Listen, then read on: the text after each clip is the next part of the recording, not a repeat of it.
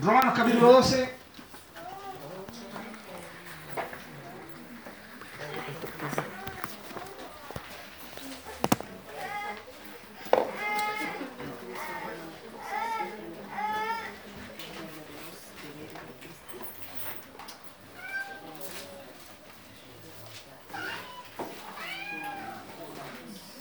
Estamos viendo el centro, estoy compartiendo con ustedes hace varios domingos, el centro de la verdadera adoración.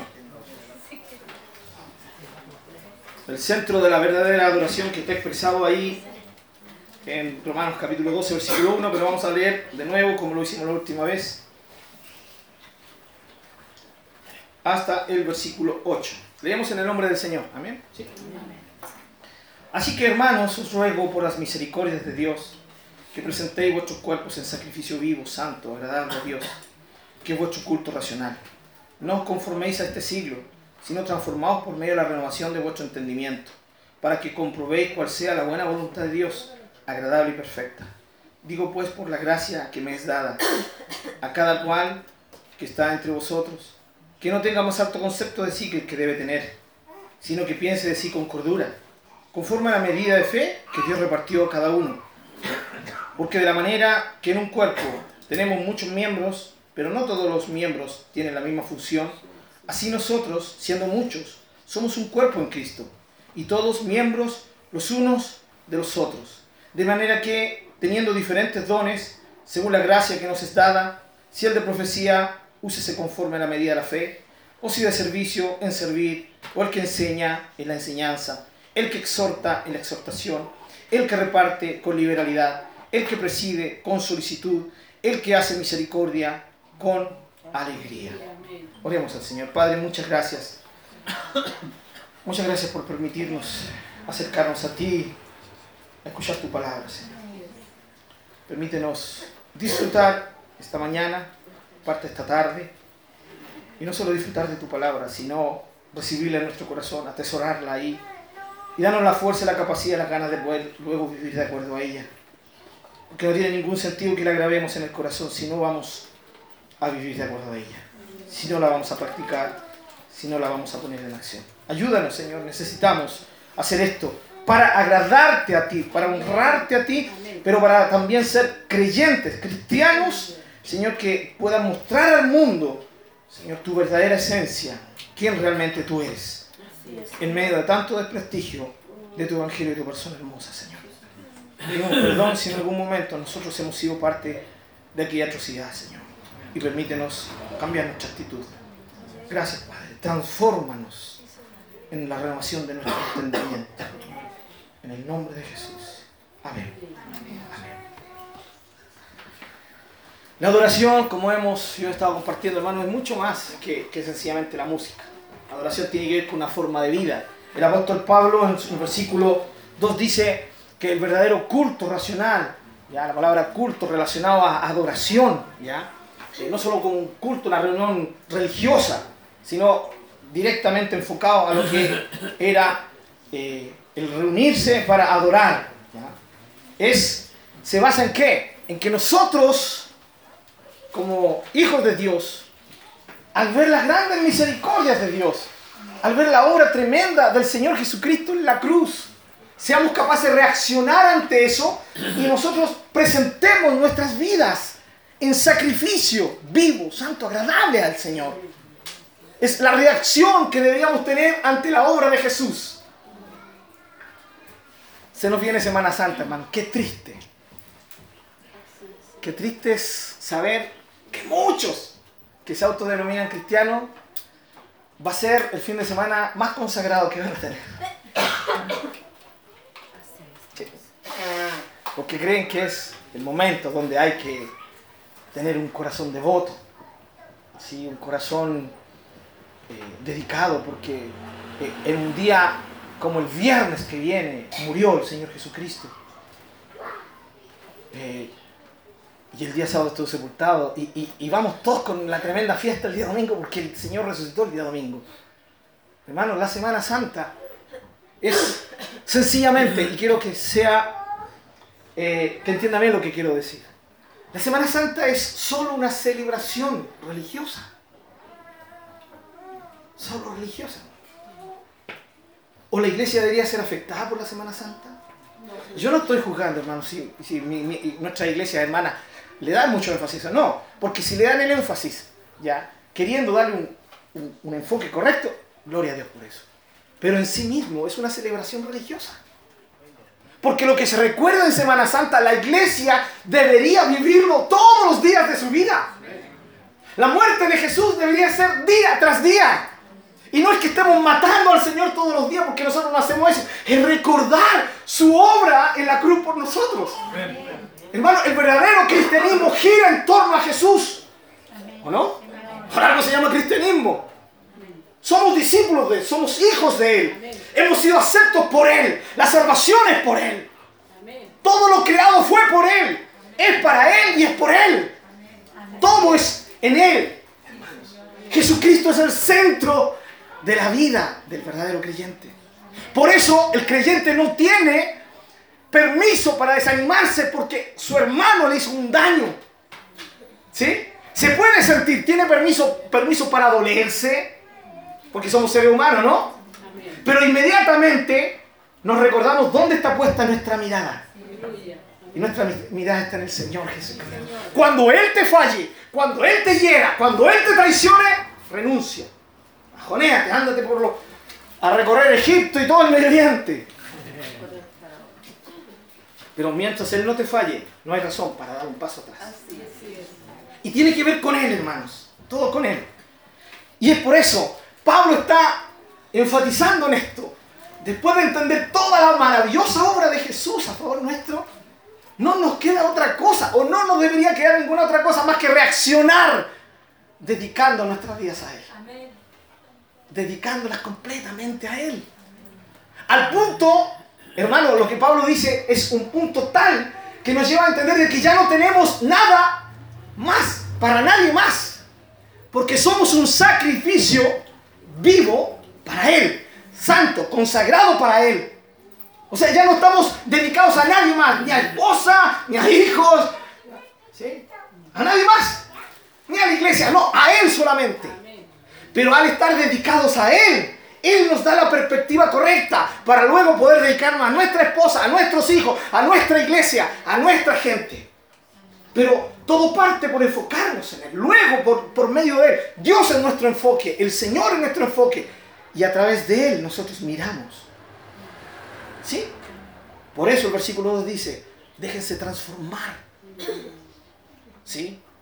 Déjense transformar por medio de la renovación de vuestra mentalidad, de su entendimiento, de cómo ven, de cómo entienden la vida. Hay un cambio en, en la vida cristiana, ¿no? Claro que sí. Amén. Cristianismo tiene que ver con cambio de vida, hermanos. Y el cristianismo que se vive sin un cambio de vida no es cristianismo real. No hay verdadera vida espiritual. Y luego que Pablo nos muestra, nos dice, esto es el verdadero culto racional, el verdadero, la verdadera adoración espiritual. Es esta. Dedíquense a Dios. Con eso demostramos que Él es el todo para nosotros. No solo se lo cantamos, se lo demostramos. Es de fácil cantarlo, ¿O no? Claro. Cualquiera puede cantar. Te entrego, te dedico, te rindo mi vida. Cualquiera. Hasta gente no cristiana. Pero vivirlo, experimentarlo y demostrarlo es otra cosa. Y usted como creyente, como hijo de Dios, está llamado a eso. Yo estoy llamado a eso. Y luego, de, que nos habla de la transformación de la mentalidad, entra la relación que hay entre nosotros, entre los creyentes. Y, aunque usted no lo crea, esto tiene que ver con adoración. Los días vienen estamos viendo cómo nuestra, nuestra ofrenda económica es adoración. Cuando se hace con el enfoque correcto. Con mayor razón, la relación entre nosotros. Tiene que ver, nuestra relación como hermanos tiene que ver con adoración. Tiene que ver con lo que, les, con lo que se produce como fruto de nuestra dedicación total al Señor. ¿Ya? Y en el versículo 3 nos habla que tenemos que ser humildes. Esta es la verdadera definición de humildad en la palabra de Dios. No tener un más alto concepto de sí mismo que el que debe tener uno. Humildad no significa que yo me miro tan en menos que, soy, que creo que soy poco menos que un gusano que se arrastra, hermano. No. No tiene que ver con baja autoestima, porque el Señor no tiene nada que ver con la baja autoestima. El Señor levanta nuestra estima al punto sano, al punto equilibrado. Porque al Señor, a algunos le tiene que subir la, autoestima y a otros, al Señor, Señor tiene que bajarle la autoestima, porque estaban por allá por los cielos, hermano, ¿sí? Se creen ellos del centro del universo. Entonces, chocan con la verdad que, ah, o sea, yo no era el centro del universo. No, es el Señor el centro del universo. ¿sí? Y el Señor hace. Por eso el Señor habla de humillar, pero también habla de enaltecer. ¿Ya? Ahora, cada uno sabe a qué grupo pertenece. Pero con el Señor no debe haber ni una, alta, ¿cierto? Autoestima, ni una baja autoestima. Tiene que haber una autoestima sana. Y esa autoestima tiene que ver con saber qué opina Dios de mí. ¿Qué es lo que Dios ha dicho que yo soy? Amén. ¿Sí? ¿Quién soy yo? Yo soy lo que el Señor dice que soy. Ni más, ni menos. Y luego Pablo entra aquí, y es lo que yo quiero enfatizar esta, esta mañana, hermanos, esta tarde. Porque la manera que en un cuerpo tenemos muchos miembros, pero no todos los miembros tienen la misma función, así nosotros, siendo muchos, somos un cuerpo en Cristo y todos miembros los unos de los otros. Qué lindo eso. Miembros los unos de los otros. De manera que teniendo diferentes, ¿cómo dice? Diferentes dones.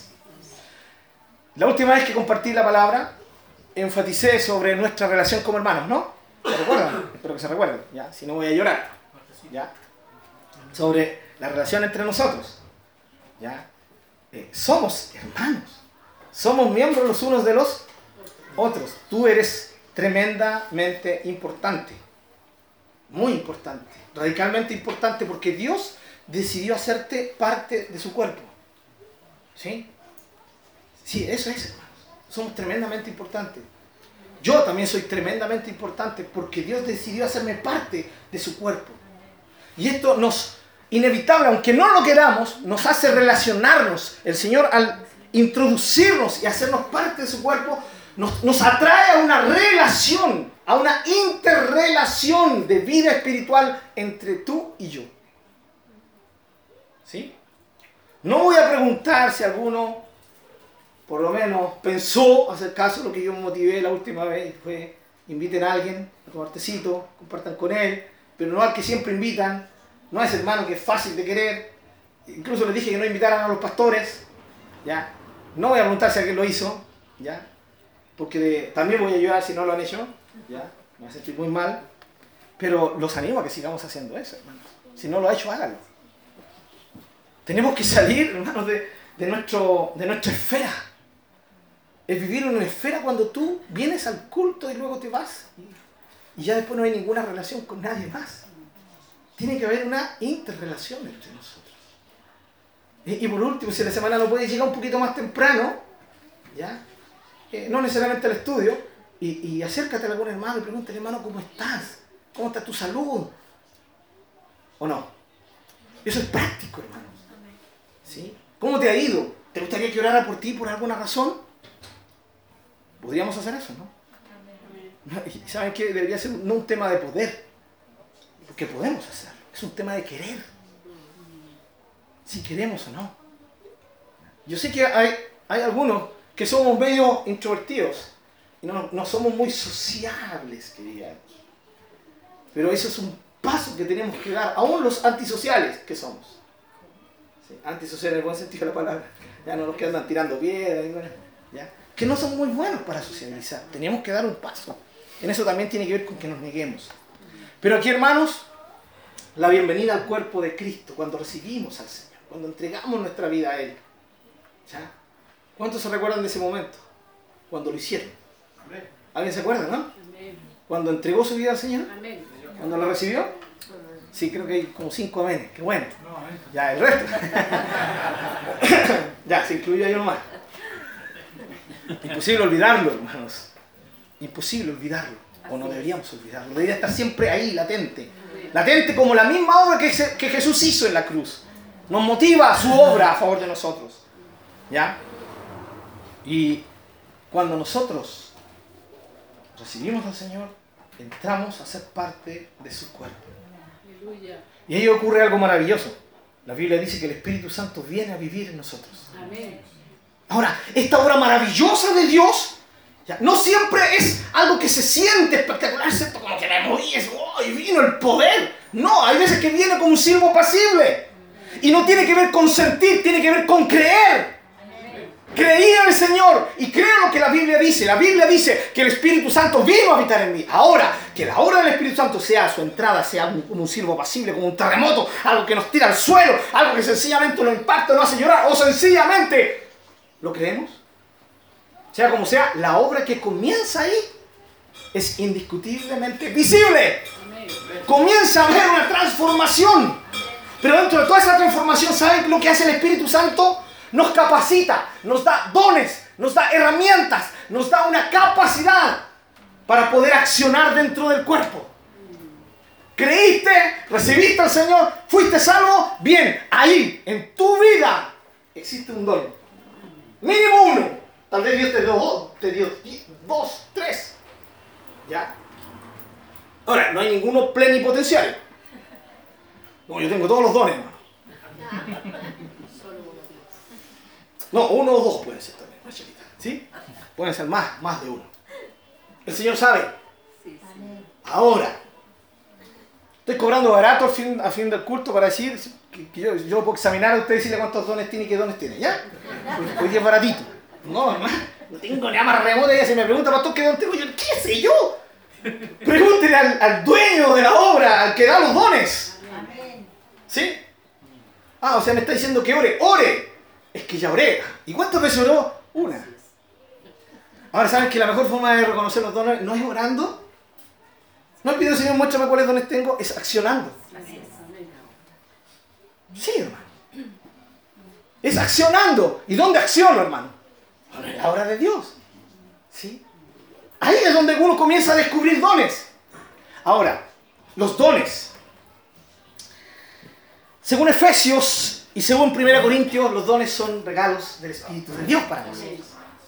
Don es un regalo, por eso se traduce la palabra griega como esta palabrita española, don, y un don es un regalo, no es algo que tú ganas, no es algo que tú pagas, es algo que el Espíritu te da soberanamente. ¿Qué significa soberanamente? En su perfecta y absoluta voluntad. No es lo que tú quieres, no es lo que esperabas, no es lo que soñaste, es lo que el Espíritu Santo quiso darte. Y Él te lo da. En el momento que Él viene, nos imparte esta capacidad. Y este don, que es un don espiritual. Fíjense, don, regalo, ¿sí? Es espiritual, no es algo físico, no es una capacidad innata, física. Todo ser humano nace con, con capacidades innatas, ¿o no? Sí. Cuando usted ve a un niño de 5 años, le pasa una guitarra y empieza a tocar una melodía. ¿Qué dice usted? Ah, no, este es extraterrestre. No, usted dice, tiene una habilidad innata. Va a ser músico cuando grande. La persona que me enseñó a mí tocar guitarra, uh, ah, está hecha. Ya, él a los 5 años agarró una guitarra, que era de su papá, y empezó a, sacar notas solo. Cuando a me enseñó a mí era un prodigio la guitarra, hermano. Tocaba todos los instrumentos, además. Nació con eso, del nacimiento. Pero un don es algo que viene con la nueva vida que el Señor nos da. Por lo tanto, no es algo con lo cual tú naces. Y por eso muchos mezclan, ¿sí? Y no tienen claro si es un don o es un talento, como se le llama a esos dones innatos con los cuales nacemos. Con esas capacidades. ¿Es una capacidad espiritual o es una capacidad física? Pero creo que la Biblia nos quiere enfatizar muy bien que estos son dones espirituales, capacidades espirituales que vienen del Espíritu Santo, si vienen de Él, si son un regalo, no es algo que yo gané, son por gracia, no te lo mereces, pero el Señor te lo dio. Así que con el tema de los dones, yo no tengo la más mínima autoridad de jactarme por el don que tengo. Porque fue un regalo.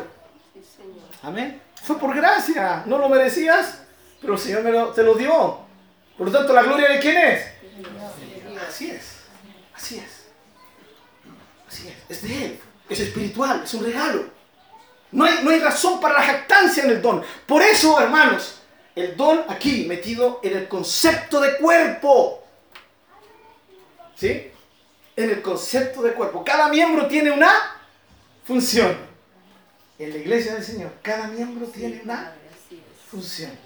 Y esa función depende del don con el cual ha sido capacitado. Amén. ¿Recibiste al Señor? ¿Le rendiste tu vida? ¿Lo hiciste un día? ¿Sí? Ahí te fue entregado un don. Ese don está en ti.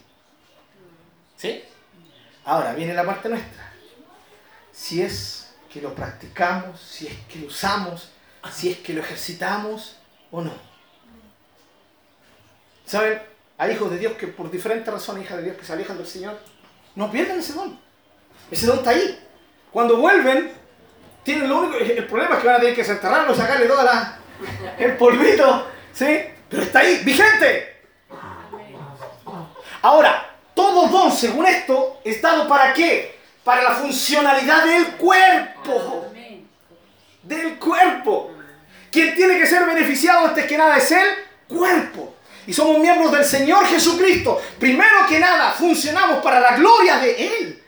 Para que Él sea conocido. ¿De esto trata la vida cristiana, no, hermano?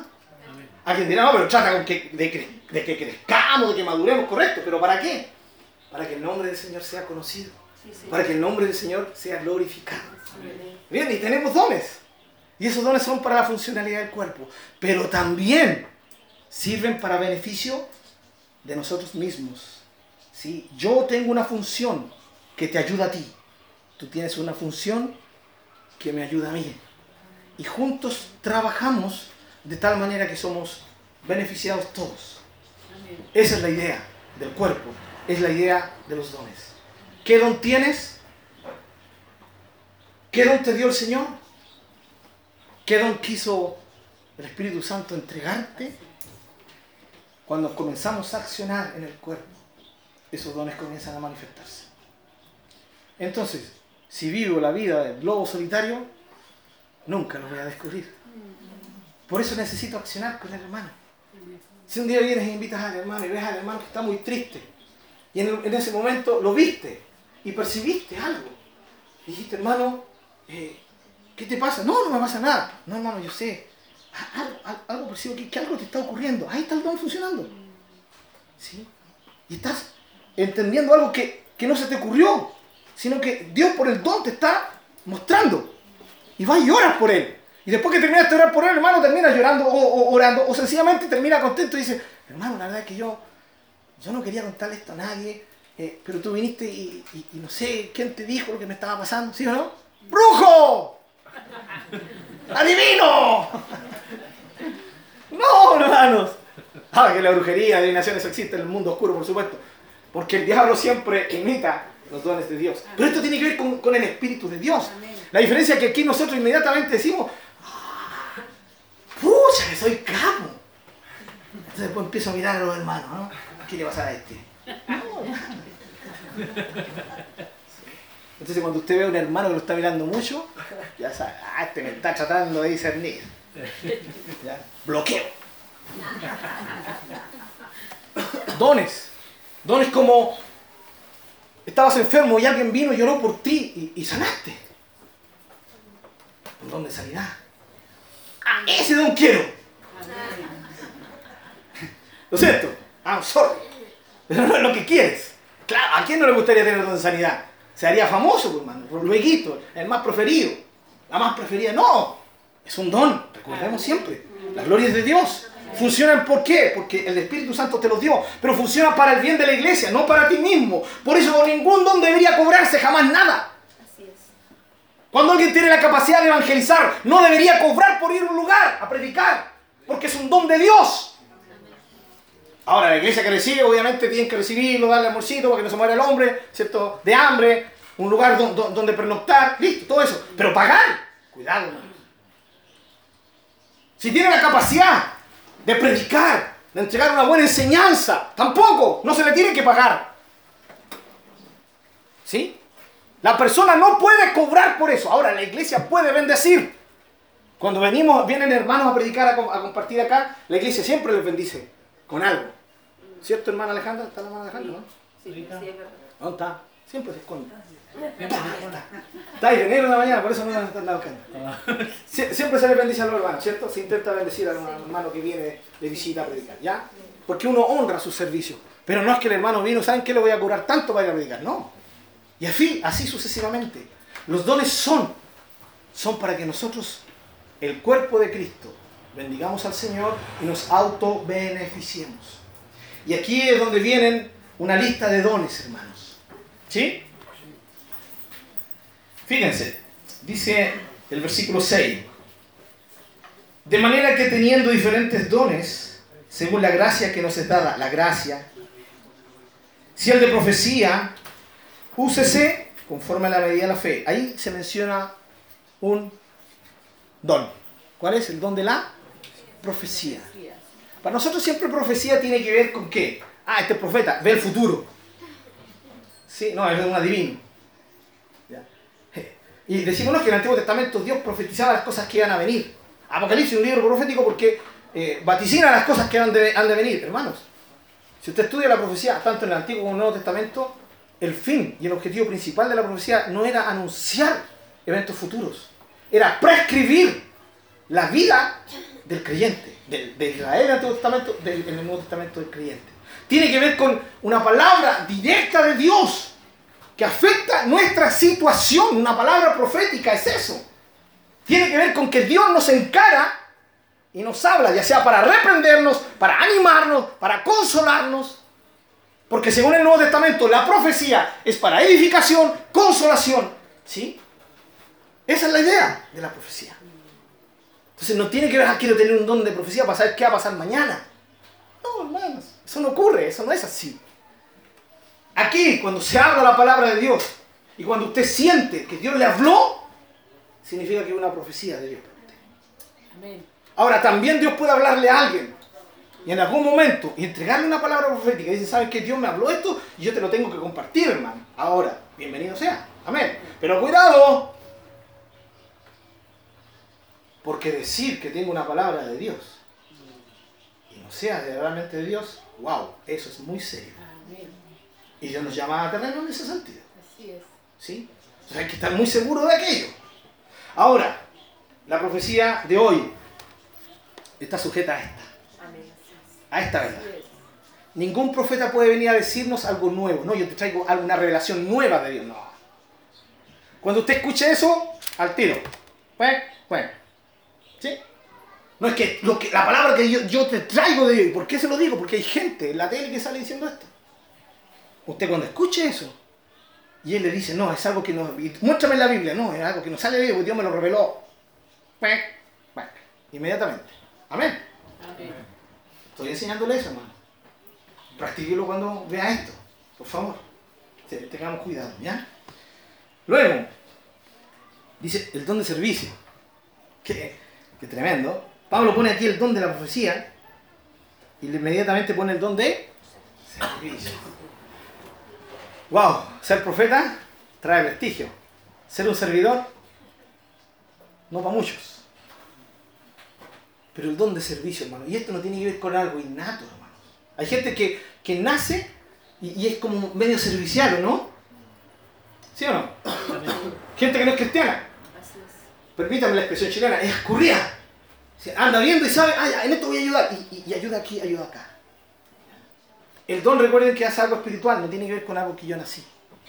Y este don se manifiesta de una forma especial, eh, eh, enfáticamente y así con un punto, pero así, con ese puntito rojo cuando usted usa para eh, apuntar, ¿ya? De una forma muy específica, con aquellos que sirven, aunque saben que no es el fuerte de ellos. Es aquella persona que dice, no, yo nunca, nunca lavé el baño de otra casa. Que no, no lavan el baño en mi casa. ¿Ya? Pero resulta que cuando se trata de venir a, congregarse y piden, hermano, hacer aseo. ¿Y hacer aseo incluye el baño? Sí, ah, entonces no. No, no hay ningún problema. Pero no es un servicio práctico, servicio en cualquier cosa. Es una persona que siempre está dispuesta. Yo creo que a usted se le viene a la memoria a, alguno de los hermanos, ¿no? Ese hermano que está siempre dispuesto para todo. Pero la diferencia entre alguien que nace con, con, algo así, con una tendencia servicial, que la persona que nace con algo así, con esa tendencia servicial, sencillamente lo hace porque sabe que le conviene. ¿sí? Muchos lo hacen porque en algún momento van a, a ganar algo a cambio. En cambio, aquel que tiene un don, lo hace para la gloria de Dios. Amén. Por ejemplo, eh, con respecto al servicio, hermanos en un mundo donde todos quieren ser servidos. ¿O no es así? ¿Sí? Perdonen que, que hable mal de nuestros políticos, pero esto es secreto a voces, ¿no? Todos lo sabemos. Ya, ellos nos prometen que si los elegimos nos van a servir. Cuando los elegimos y cuando son elegidos, se auto se sirven a sí mismos y nos usan a nosotros para que les sirvamos, ¿o no? Es así, tristemente. No todos, la mayoría, algunos dirán, no, sí, no sea, todo Pero hay un problema que yo no conozco todas las vidas, pero sí ocurre. Ahora esto ocurre también en la iglesia. ¿Sí? Va a ocurrir literalmente a saber, no sé, pues, de algún líder, algún pastor, que eh, lo sirven en la iglesia. ¿Sí? Bueno, usted sepa que, que la iglesia donde Dios lo puso no es así. Somos fome en hartas cosas. Pero si hay algo que, que nos importa, no es ser fome o entretenidos es tratar de vivir lo más cercano a la palabra de Dios. Y todo líder, antes que nada, es un servidor, un siervo. ¿Sí, hermano? Estamos al mismo nivel. Tenemos más conocimiento, porque llevamos más años. Tenemos dones que Dios nos ha dado, pero que son dones de Dios, por los cuales no nos podemos jactar. Al mismo nivel, hermanos. ¿Sí? Al mismo nivel. De acceso El líder no puede servirse de usted. El líder debe servirle a usted. Ahora, cuidado, ya. Pastor, usted dijo que tenía que servirme, vaya a hacerme el aceito a la casa o qué. No, no se refiere a eso, hermano. ¿ya? Pero en algún momento, si está enfermo, uno puede hacer eso, claro, porque es parte del servicio. Servicio en ambiente, en un ambiente espiritual, siempre. No importa la situación física que se esté viviendo, siempre se da en un ambiente espiritual el servicio, pucha que necesitamos gente servidora, ¿no? No gente que quiera estar adelante, gente que quiera servir. Mándeme para lo que sea. Mándeme para lo que sea. Eh, ¿Hay gente que le gusta este don aquí esta, esta tarde, no? ¿No? A ninguno. Qué bueno, qué, bueno que sean sinceros. Ojalá que a alguno le guste este don. Ahora, ¿saben qué? De ustedes lo tiene, ya se lo dio el Señor. Hay que practicarlo nomás. Pero no, hermano, uno termina gozándose con los dones que Dios le da. Siempre al principio va a haber una lucha. En la inmadurez uno dice, no, es que me hubiera gustado mejor ese don. No sé por qué me da por servir y, quiero servir y quiero servir, pero yo no quiero servir, quiero, quiero sanar, ¿sí? quiero hablar en lengua, quiero, no sé, hacer milagro. Eso, eso, don es bueno, ¿ya? Quiero ser un buen maestro. Y, no sé, y me da por servir a medida que vamos madurando, vamos entendiendo que ese es el don que Dios nos dio.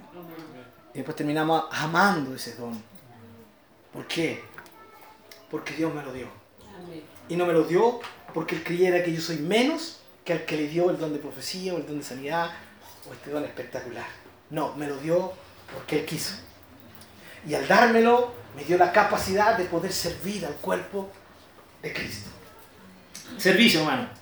Ya. Yo conozco gente así, hermano como, se dice en la jerga chilena, para batalla el combo, para donde me manden, lo que sea. llega un momento que uno le dice, ya hermano, pero dale espacio a otro hermano para que sirva, ¿no? Quiero, quiero estar ahí. Ya. Tremendo. Que Dios nos ayude. Ahora, en un sentido básico, hermano, todo cristiano debe ser un servidor.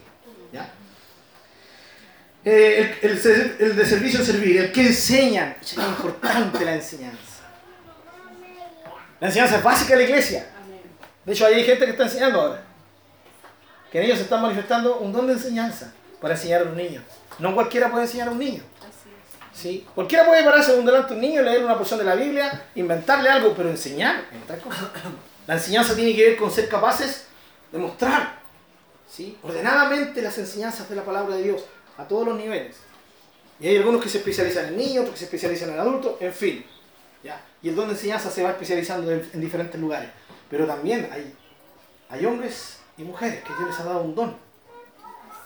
Que tiene que ver con algo mucho más que, sensiblemente, más, más que sencillamente poder enseñar las cosas básicas de la vida.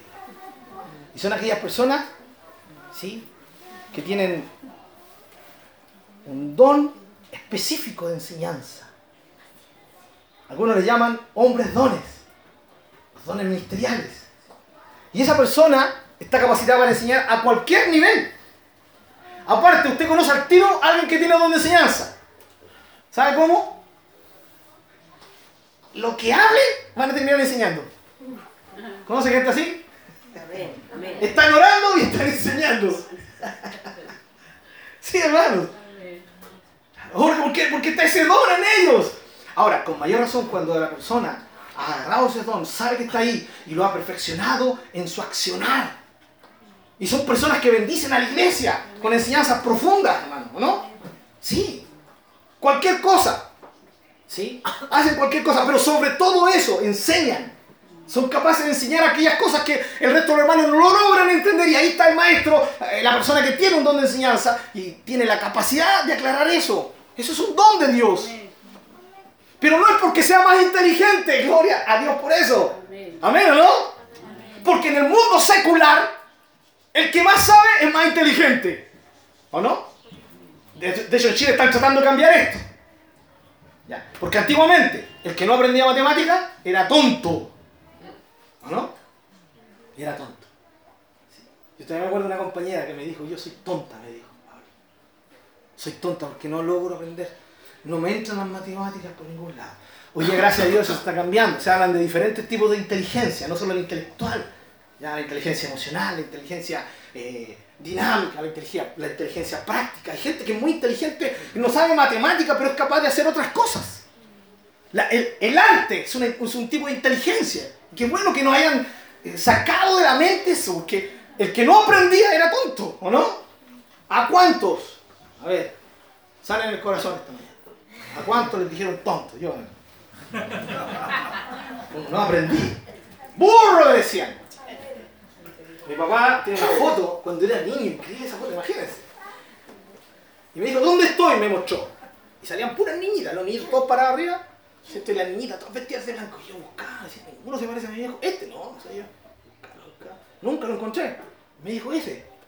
estaba sentado en medio de todas las niñitas. Y claro, miré bien así, como estaba media vieja la foto, entonces no se veía muy bien. Y ahí está mi, mi madre, mi viejo. ¿Y por qué estáis sentado entre las mujeres? Castigado. ¿Y por qué me te castigaron? Por desordenado o por tonto. La profesora siempre me dice, soy tonto, así que siéntate y por tonto desordenado te vas a sentar entre la niña. Y ahí salía mi pero cara rígida así. Y más encima le pusieron un, un, un, un de mujer más encima. O sea, en ese tiempo, usted sabe, tirar, tirar la oreja a las profesoras, los profesores eran duros, hermano, ¿no? ¡Pah! Por tonto ahí. Pero en el reino de Dios, el que sabe más no es porque es más capaz humanamente, sino porque Dios le ha dado ese don. Amén. Amén. Y el que es capaz de enseñar y saber más que el otro, no es por su capacidad, es por la capacidad que el Espíritu Santo le dio. Y la gloria es de Dios. Amén. Y con cada dos pasa lo mismo. Amén. ¿Sí? Así que ya no tenemos que exaltar a, nuestro maestro o al hermano que tiene un don. No, hermanos. No, no sigamos a los dones, sigamos al dador de los dones. A Él honramos. Los dones son sencillamente estas herramientas para poder trabajar en el reino de Dios. Sigo porque se me acaba el tiempo. El que enseña, nuevo, el que exhorta. ¿Sí? La exhortación. Te voy a exhortarte, hermano. Dice el cristiano hermano. Te voy a exhortarte. O te voy a exhortar. Exhortar no tiene nada que, nada que ver con exorcismo, hermano. Primero que nada, ¿cierto? Eso es exorcizar, es otra cosa que no tiene nada que ver con nosotros exhortar. Y hay veces que personas creen que exhortar significa reprender. Y la palabra exhortación en la Biblia no solo tiene que ver con reprender, tiene que ver con animar. Especialmente con esto, exhortar. La persona que exhorta, anima. Anima a que se porten bien, anima a que se arrepientan, anima a, que sigan adelante, animan. La palabra exhortación en su esencia tiene que ver con animar. ¿Sí? ¿Y cuánto necesitamos gente así o no? Esa persona que te visita, que te anima. Es que estoy muy mal, pero hermano, sigue adelante. Voy a orar por ti. Y están ahí. Esto es parte de la labor pastoral, pero no solamente los pastores líderes, sino que tiene que ver con cada uno de los hermanos que tienen este don. Yo conozco hermanos aquí en nuestra congregación, hermanos, que, que dicen que yo no sé mucho. ¿Sí? No, yo, yo, me cuesta aprender. Pero son personas que aman estar al lado de aquel que no se ha estado congregando. Y lo visitan. Y lo animan. ¿Sí? Ese es un don. Ese es un don de Dios. Esto no es que la persona sea paleteada o buena onda. Es que Dios le dio un don. ¿Sí? Y muchas veces no son los pastores los que hacen este trabajo. De repente usted podría decir, en el momento más difícil, no me visitó el pastor, me visitó tal hermano. ¿Sí? Por eso no estoy ni con los pastores. Y sí con el hermano. Ojalá él fuera pastor. Ahora, esto es una jerga religiosa nuestra que la vamos a tener que ir sacando de nuestra mentalidad. Le decimos pastor, el líder. No, hermano, en la Biblia no se le decía pastor a los pastores. Así que si usted no me dice pastor. Sí, ya, pero. No, hermano. Si, usted ve que, que tutean y le dicen, oh, Pablo o hermano Pablo, oye, ¿cómo se te ocurre decirle hermano si es pastor? Dile pastor. No, hermano, no haga esa corrección porque no está mal. Porque al evangelista no le decimos evangelista, evangelista Juan, ¿sí? O el exhortador, la exhortadora Margarita. No le decimos así porque es una costumbre religiosa, no va a decir pastor. Como veníamos de cura, se nos pasó la costumbre acá. Pero hermano, no tiene que ver con un título.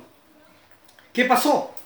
El pastor no fue, el líder no fue, pero sí fue el hermano que tenía de exhortación. ¿Qué está ocurriendo? El cuerpo actuando, los miembros con sus capacidades actuando. Eso es lo que tenemos que hacer. Y la exhortación es un hermoso don. Ya, ¿cómo necesitamos que nos animen muchas veces, no? Gente te llama por teléfono.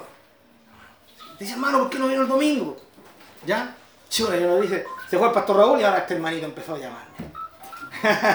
¿Cierto? Que sea cuando el pastor Raúl no, no, decíamos, no, no apareció el domingo, el pastor rellamaba. Eso es, esa es su capacidad, un, un don pastoral que tiene, obviamente, muy fuerte, ya manifestado en él, pero también incluye el, el de la exhortación, ¿ya? porque hay dones que se complementan, que trabajan juntos.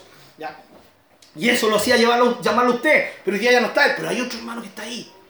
le, ¿Quién será hasta ahora? Oye, el hermano, hermano, tengo a ver, ¿por qué no estuviste? Estoy, en fin, exhortan, animan, consuelan.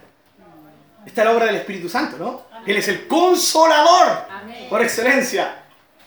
¿Y cómo se manifiesta esa actividad tan preciosa del Espíritu Santo? A través de don, la exhortación. ¿Ya? El que reparte con liberalidad hay algunos que tienen este don. ¿Sí?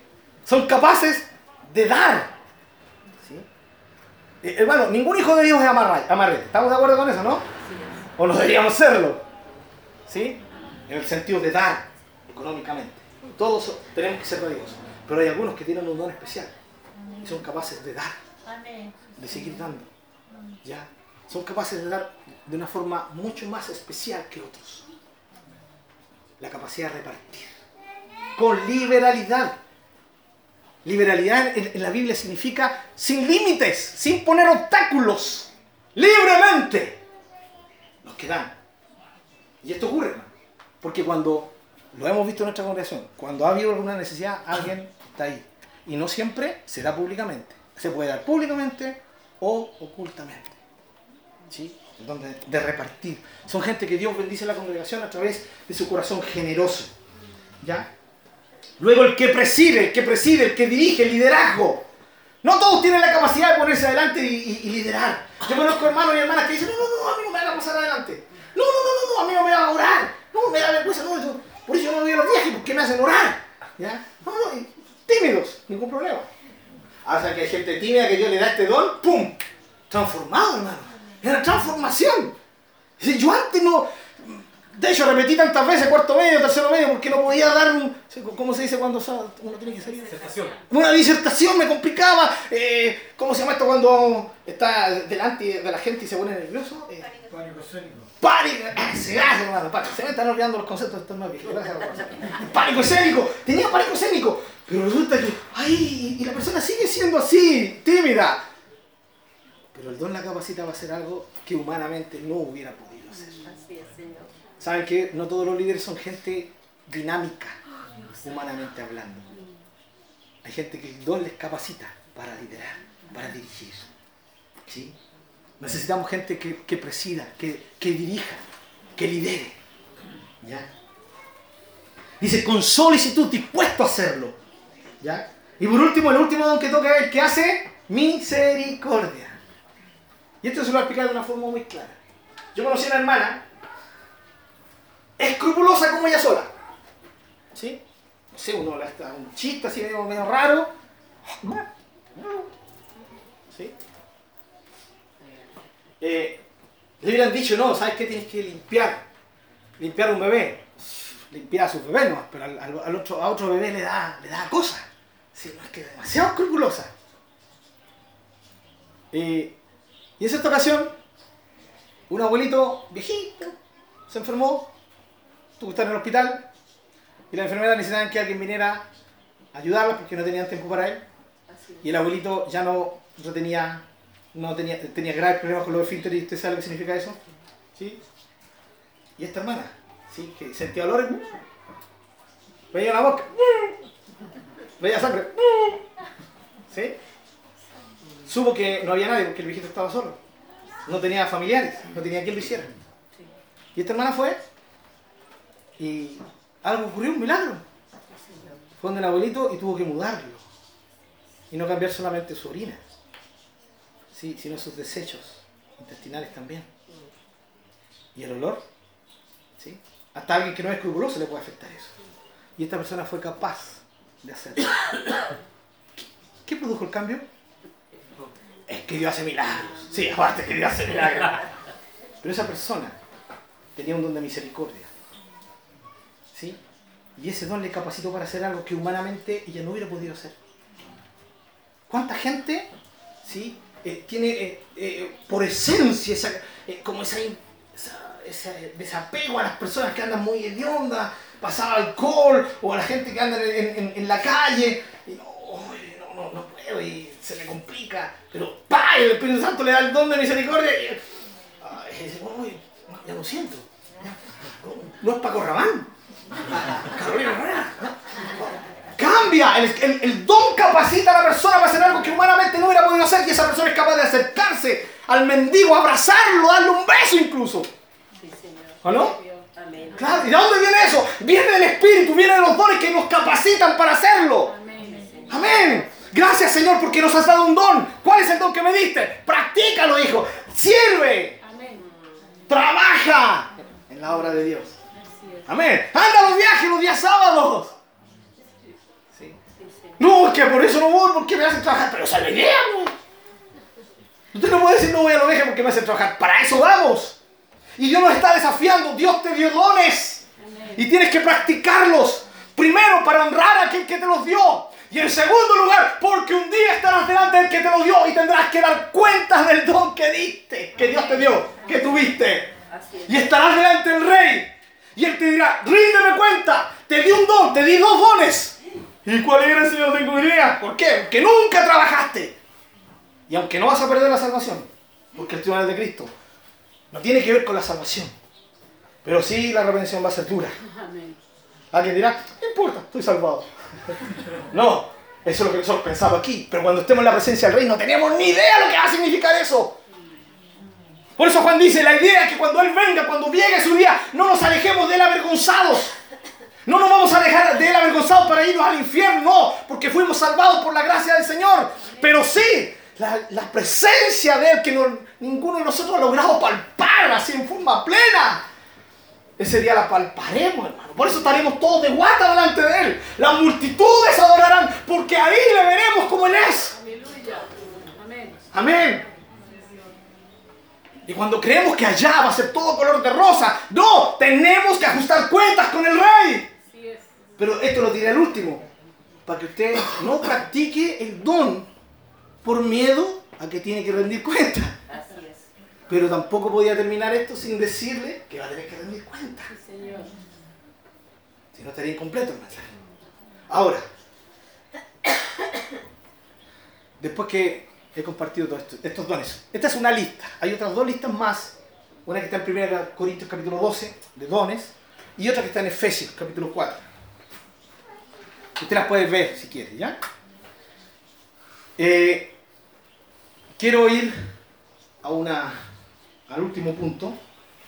Y aquí, hermanos, ¿saben? esto nos muestra la tremenda necesidad que tenemos unos de otros. Dios le ha traído a esta iglesia local. Hermanos, aquí hay muchas iglesias locales. Acá en Hospicio. ¿Es así o no? De hecho, tenemos una acá a la vueltecita. En la esquinita para allá, una ahí. Y ahora, una cuadra más allá, a la mitad, otra más.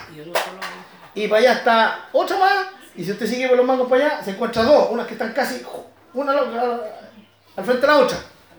¿Sí? Por un lado, ya, por eso no creen en los canutos, porque los canutos nunca se van de acuerdo con nada. ¿Ya? Todos divididos, en la misma cuadra y se están peleando las almas. ¿no? Pero voy a ver por el lado positivo, hermano. Hay estas puertas, ¿cierto? El cielo abierto para la gente. Nunca nadie va a poder decir, no, a mí nunca me llegó la palabra de Dios. Porque incluso hasta los vecinos la escuchaban por los altoparlantes. Nosotros ponemos así de, de forma moderada nuestro parlante. Pero hay otra iglesia a, todo pago. Entonces los vecinos, toda la cuadra escuchan. Siempre hubo testimonio de ellos. Pero ese no es nuestro punto de hoy. Hermanos, pero Dios te puso aquí. Dios te trajo aquí. ¿Y sabes que Dios te trajo aquí? Porque Él quiere que aquí utilices tus dones. Mi querido hermano, la labor de la iglesia no lo hacen los pastores. No, tienen ni idea el gozo que había en mí en la mañana. A ver, yo no puedo, no, no, no, pude orar, ya no pude estar ahí porque tuve que arreglar mis cosas para el estudio. Y por más que intenté hacerlo rápido, se me complicaron algunas cosas, no pude estar con los hermanos a orar. Pero por ahí me tremendo gozo. Seis hermanos orando ahí. Eso es un gozo para mí. Porque la obra no la hago yo ni el pastor Rubén.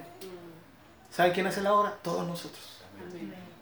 Los dones que Dios da son para capacitar. Hay dones especiales que son para capacitar en Efesios 4. Capacitar, pero Pablo es muy claro. Dice que Dios da esos dones para que capaciten a la iglesia, para que la iglesia, los santos, hagan la obra del ministerio. Todos hacemos la obra del ministerio. Todos. Usted podrá decir, no, yo no sirvo para nada. Mentira, usted sí sirve. No es que yo no tengo ningún don. Creyó en el Señor, sí creí. Lo recibió, claro que sí, hasta me bautizé. Tiene un don, tiene dos dones. Tiene que descubrirlo, pero tiene que ser parte de la iglesia local. Amén.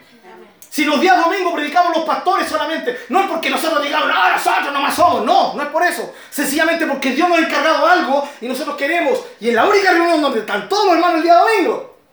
Por eso nosotros queremos usar ese don para el día domingo. Pero no es porque seamos mejores. Es porque Dios nos ha dado dones para ministrarle a usted. Para que usted crezca, sea capacitado y usted haga la, la labor del reino.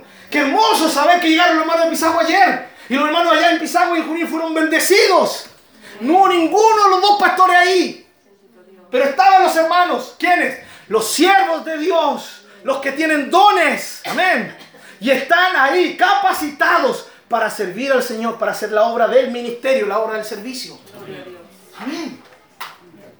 ¿Por qué solo estudio bíblico? ¿Para qué? ¿Para tener más ofrenda en la semana? ¿Para qué solo estudio bíblico? ¿Para qué? ¿Para que los maestros demuestren sus talentos? No, es para que usted sea capacitado porque usted tiene que ser parte de la obra. Y Dios le ha traído aquí a un sistema de iglesia, ¿ya? Que no es la perfecta, porque no hay una iglesia local que sea perfecta. No hay, hermanos. No hay. Nosotros no somos perfectos. ¿Ya? No la hay. Pero Dios lo puso aquí, porque es aquí donde Dios quiere que usted active sus dones. El día viernes vimos a una mujer en el estudio, lloraba, desconsolada, hermana Ida. ¿Sí? Porque Dios le había mostrado algo, una visión de la necesidad de la gente. ¿Ya? Ahora emoción eso. No, es porque hay un don. Y ese don va a impulsar a esta mujer a orar de una forma tan profunda por esta gente que Dios va a mover gente. De hecho, Dios ya está moviendo gente. Luego van a empezar, ¿cierto? El tema, vamos a empezar con el, el tema de la noche de misericordia. ¿De dónde viene eso? Noche de misericordia. De la misericordia. De hermanos que van a querer ser parte, salir en la noche, de 9 a 12 de la noche para ir a entregar un sanguchito a la gente necesitada. Ahora, ¿qué es lo que hace la misericordia? La misericordia no dice, le vamos a llevar un sándwich para que nos escuchen el Evangelio. Eso no hace la misericordia. La misericordia va y le da un sándwich porque la gente lo necesita. Amén. Ahora, si ellos nos permiten hablarles del Señor, lo hacemos. Esa es la misericordia, hermanos. Eso es un error cuando decimos, ya, les vamos a dar para que vengan al Señor. No, no, no. Hermano, el Señor multiplicó los panes y los peces alimentó 5.000 hombres, alrededor de 6.000, 8.000, tal vez algunos calculan, incluyendo a la mujer y a los niños. ¿sí? Y lo multiplicó solo porque sintió compasión de ellos. Es más, de todos los que él alimentó después le seguían, pero no le seguían de la forma que el Señor quería. Y él tuvo que confrontar, ustedes me siguen, No por quién soy yo, me siguen porque les di alimento. O sea, con la multiplicación de los panes y los peces no tuvo mucho éxito evangelístico. Pero igual lo hizo. Igual lo hizo. Porque su corazón es compasivo. Y el don de misericordia te lleva a experimentar ese don, ese corazón de Dios en ti. Y sí, la gente que tiene don de misericordia muchas veces sufre. Sufre. Porque está latiendo ahí. ¿Sí? Al lado del corazón de Dios. Ahora, todos tenemos que ser misericordiosos, pero el don de misericordia te capacita de una forma muy especial. ¿Sí? Una mujer que acaba de ir a la cárcel sola, ¿de dónde viene eso? Antes que se vaya la mano a la hora, todos la vamos a tocar para que se nos pague, no se nos pague ese poder. No es un poder, es el don de Dios en ella. ¿Cuántos de nosotros hemos dicho, no, es que no, ay, Dios no me llamó eso? ¿Seguro que no te llamado eso? ¿Estás seguro? Bien. Pero si no estás seguro, mejor preguntarle al Señor. ¿Sí? Pero el tema es, ¿qué nos capacita para hacer cosas? y qué lindo, dentro de los dones no está la música. No estaban ahí con los músicos. No, hermano. Hay cosas que son parte de una iglesia local para complementar, ¿sí? Para complementar. Y una de esas cosas es la música. Gracias a Dios tenemos gente que pueda tocar y que pueda dirigirnos la alabanza. Pero eso no es indispensable. ¿Qué son indispensables? Los dones. Amén. Si no tuviéramos músicos, ¿adoraríamos igual? Amén. Si no tuviéramos música, si no tuviéramos músicos, ¿serviríamos igual? Amén. Pero si no hay dones de misericordia, si no hay dones de aceptación, ¿quién hace esa pega? Eso le da vida a la iglesia. ¿Me está entendiendo? ¿Sí? Amén. Gloria a Dios por esto. Pero si no está, no importa. En Junín no hay músicos. En el interior tampoco hay músicos. Yo estaba en los cultos de mi hermano en Pachica. ¿Ya? Qué bueno que la adoración sea de corazón. Pero cantan igual. Por eso estoy diciendo, qué bueno que sea de corazón la, alabanza, hermano. Porque si fuera físicamente. Sí, hermanos. En San Marcos, ahí tenemos al hermano Juan Zambra que le hace empeño con la guitarra. Sí. Ahora hay que orar para que se ponga de acuerdo la guitarra con la voz. Veas más Juanito te mando saludos si escucháis esta vez. En el nombre Señor. Son talentos, hermano. Pero si los talentos humanos no están, no importa. Los dones deben estar. Y están aquí. A cada uno de ustedes los miro esta mañana. Si recibiste al Señor, tienes un don. El llamado a esta hora es que adores a Dios en el servicio de tus dones. Adora a Dios en el servicio de tus dones. Ora al Señor, que, si crees que no tienes tiempo para servir en un viaje, hermano, ora al Señor el Señor te va a dar el tiempo. Y anótate. ¿Cuándo el próximo viaje al interior? ¿Cuándo el próximo viaje a San Marcos? ¿Cuándo el, próximo viaje a Junín? Hermano, hermana, anóteme, por favor. Voy a orar para que el Señor me dé el tiempo. Y a medida que usted vaya estando ahí, vais descubriendo los dones que Dios le. Ahora, hay otros dones que se manifiestan más fácilmente y que uno los puede descubrir más fácilmente, pero hay otros que están más escondidos y necesitan una práctica. Yo mencioné aquí los que están en la palabra en romano. ¿Se identificó con alguno? ¿Ya? Si no, no hay problema, hermano. No tenga problema. No digo, ¡ah, ninguno de esos tengo! No, no se preocupe. Lo que usted tiene que preocuparse es servir al Señor, porque el servicio, la acción, el don va a aflorar. Y saben, hermanos, vamos a hablar por esto. Fuimos ingresados al cuerpo de Cristo. No es una honra grande. Imagínense el Señor diga, eh, Él, el que no necesita nada ni nadie porque es trascendente, soberano. ¿O usted cree que Dios necesita algo? Si usted cree que su Dios necesita algo, usted tiene un mal concepto de su Dios. Su Dios es un ser tan poderoso, tan autosuficiente, que no necesita de nada ni de nadie. Él creó a la creación, no porque necesitara la creación, sino por amor para manifestar su poder sobre la creación. Él nos hizo sus hijos no porque Él necesite hijos, sino porque Él nos amó. Y por amor nos hizo sus hijos. Esa es la verdad, hermano este Dios que no necesita nada ni nadie. Si, que todo, si todo desapareciera, si la creación del universo, aún los ángeles desaparecieran y quedara él solo, él sigue subsistiendo. Porque él es autosuficiente. Aleluya. Este Dios es nuestro Padre. Él decidió amarnos y hacernos sus hijos. Y más encima, este Dios maravilloso nos hace parte de su cuerpo. O sea, Él decidió, no porque lo necesite, por decisión decidió que tú y yo fuéramos parte necesaria de su cuerpo. Amén. Él lo decidió. Y tú ahora eres parte de ese cuerpo. Eso es una honra. Más grande que cualquier otra cosa aquí en la tierra. Más que te aplaudan las gentes. Más que alguien te lleve y el presidente te felicite y las autoridades te reconozcan. El hecho que eres parte de su cuerpo te hace un ser absolutamente especial. Porque Él te hizo especial. Somos parte de ese cuerpo. Voy a hacer un llamado acá adelante, hermanos. Sencillamente para aquellos que, que saben que han estado desorientados en aspecto, pero que hoy día les ha quedado claro y saben que tienen un don y quieren descubrir ese don para honrar a su Señor, para glorificar a su Señor. Si tú quieres que yo ore por ti, por favor, pasa acá adelante. ¿sí? Y si tienes la necesidad de que ore por ti, por cualquier cosa, vamos a ejercitar los dones, hermano. Y vamos a usar el don de exhortación. Amén. Y vamos a exhortar a nuestros hermanos, animales. Si